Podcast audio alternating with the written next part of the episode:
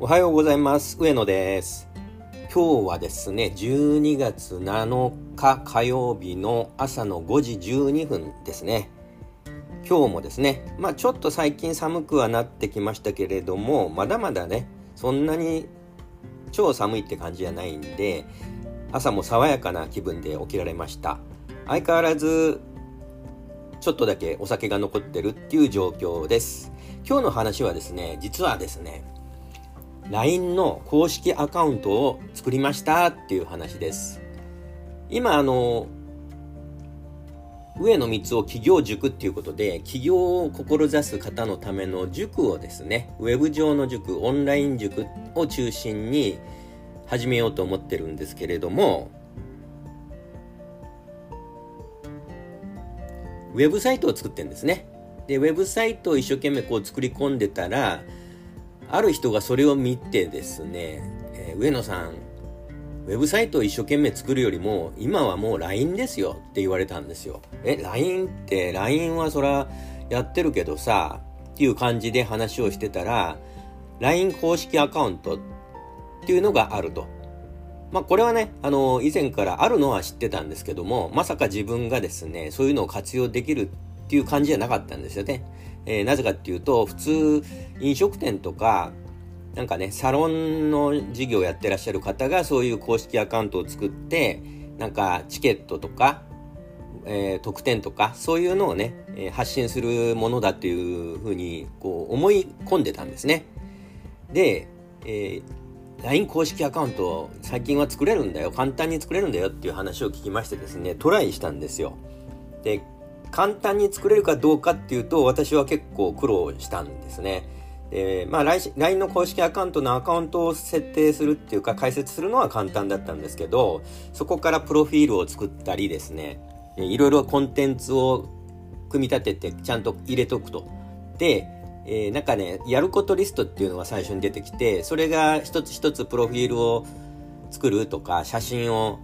アップするとか、そういう順番になっててですね、えっと、しばらく2週間ぐらいは作ってから50%しかいってなかったんですよ。で、やることリストを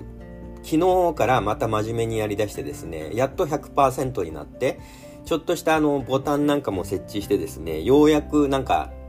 ある程度手をなしたなと思って、今、ウェブサイトに貼り付けたりですね、えっと、何を貼り付けたかっていうと、LINE 公式アカウントの友達追加ボタンとかですね、そういうのを貼り付けてるところです。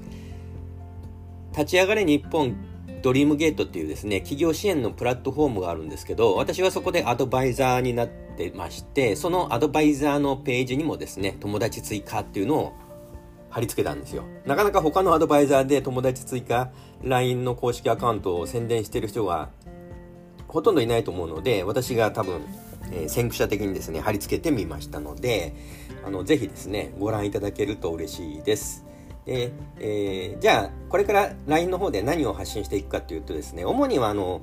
上野光雄企業塾っていうことで、これから起業したいっていう方をターゲットにですね、いろんな情報を発信していきたいなと思います。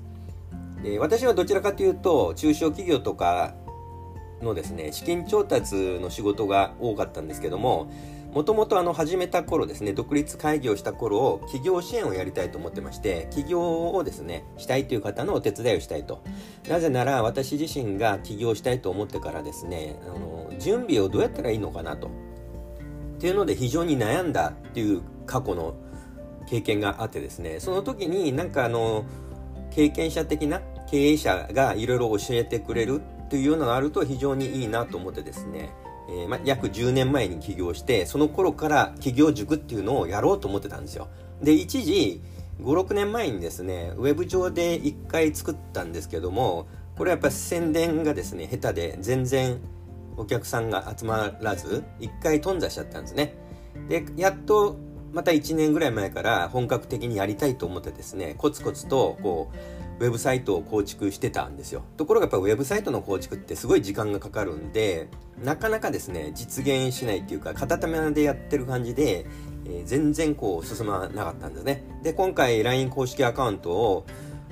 取ったことによってですね、まずはそこでお友達になっていただいて、えー、どんなことをですね学んでいけばいいのかみたいなお役立